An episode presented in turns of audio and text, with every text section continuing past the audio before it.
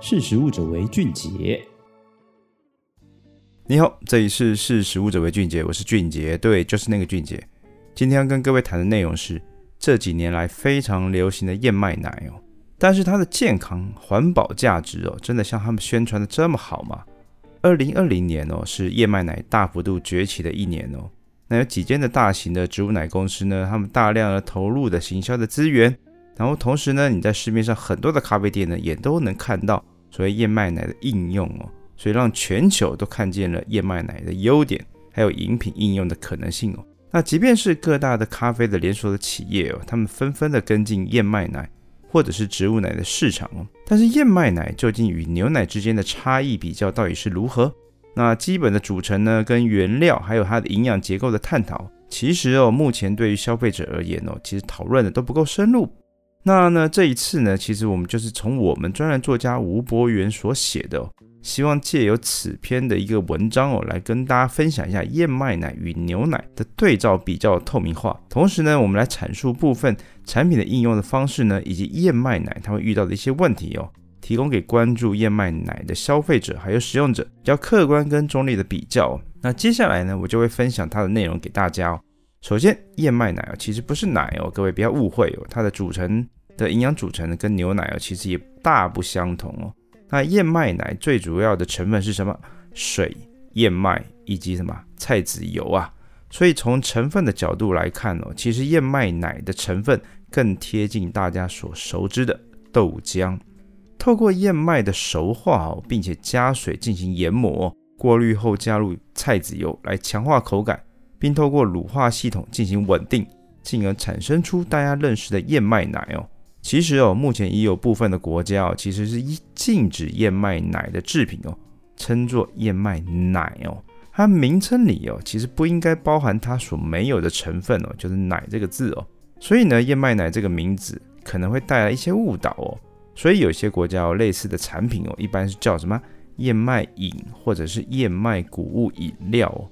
从补充蛋白质的角度来看哦，喝一杯的牛奶的蛋白质补充量，大概你需要喝二点五杯的燕麦奶才能获得等量的补充哦。所以单就蛋白质的补充上来讨论的话，燕麦奶的产品哦，目前的确是略逊于牛奶的。所以呢，如果你在孩童的成长阶段，牛奶还是目前比较好的选择哦。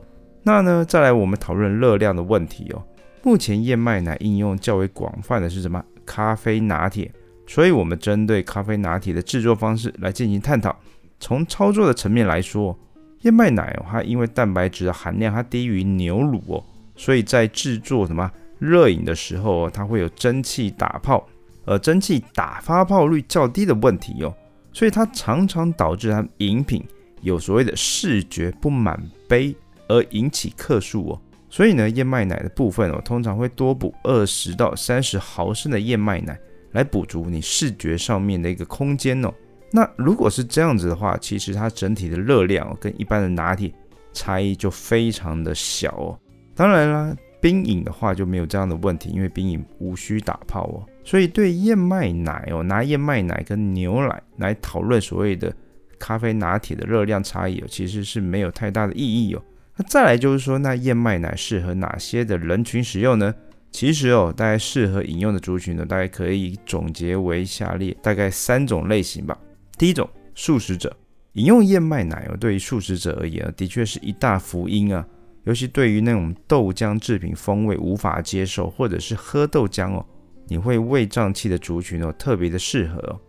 大家特别注意的是，你选择燕麦奶的时候，可以选择加强化营养素的品项哦。例如呢，还有强化营养素钙跟铁等等哦。对日常微量的必需的元素哦，才会有补充的效果。第二种呢，适合燕麦奶就是乳糖不耐症的患者。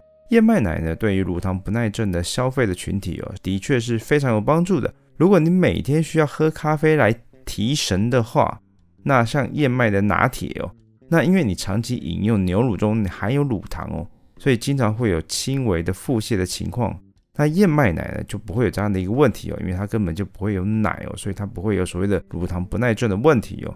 所以呢，饮用燕麦奶它除了应用性它类似牛乳之外，它添加的植物油呢，其实也帮燕麦奶在末端的产品上面，它达到滑顺口感哦。所以它在制作所谓咖啡拿铁或者是燕麦奶茶上面，它可以同时满足口味跟功能的两端的需求。那第三种人呢，其实就是什么？有降低胆固醇需求的客群哦。但是呢，我们必须先说，你如果你是有这样的需求，你必须达到每日的饮用量一定的基准哦。那到底是哪些基准呢？那我们来说一下。即便是燕麦奶的可溶性哦，它的所谓的可溶性的膳食纤维哦，它相较于燕麦本体哦，其实已经大大的减少。但是对比到动物性的奶品哦，还是有显著的提升哦。那根据实验来显示，你每天饮用七百五十毫升的燕麦奶，连续五周哦，其实你就有降低胆固醇的效果。当然，这必须连续饮用燕麦奶到实验用的量。换算成现在市售的所谓的拿铁普遍的中杯，大概十二盎司来计算的话，你每天哦需要饮用大概二点五杯的燕麦奶咖啡拿铁，你才有办法达到该实验的需求的饮用量。所以呢，如果有这样的需求，坦白来讲，你直接喝燕麦奶就好了，你又何必喝燕麦拿铁呢？对吧？所以也不会有所谓的过度的咖摄取咖啡因的问题产生哦。那还有一个问题就是说，我们一开始提到的。燕麦奶真的有比较环保吗？其实哦，我们在知道，就是说家畜的所谓的取乳的过程啊，生长的过程啊，它的碳排放哦，其实真的要比燕麦奶的制作要来得多。不过呢，这个前提哦，它是建立在在地取得、在地使用的原则哦，它必须先免去燕麦奶在飞机上或者是轮船上面的一个碳排放哦。然而哦，目前大品牌的燕麦奶哦，它都是什么进口原料。目前台湾只有少部分非常极少部分的厂商哦，它在地生产，所以呢，大型的连锁的咖啡店或者是茶饮哦，它目前都是靠什么长距离的所谓的航空运输。如果换算成原料单位的碳排放量，它还是非常的高哦。所以呢，如果你是环保议题，你很在意的话。是否当地生产、当地使用，或者是使用进口的原料，其实你要非常的关注，因为如果它是使用进口的原料，其实环保的诉求将会大打折扣。以上啊，就是我们的专栏作家吴博远，他针对燕麦奶跟各位听众做比较全面性的整理跟介绍，希望大家在加价你换燕麦奶的时候，能多了解这背后的所谓的差异性跟意涵。那以上呢，就是今天跟各位分享的内容，欢迎大家下次继续收听。识时务者为俊杰，拜拜。识时务者为俊杰。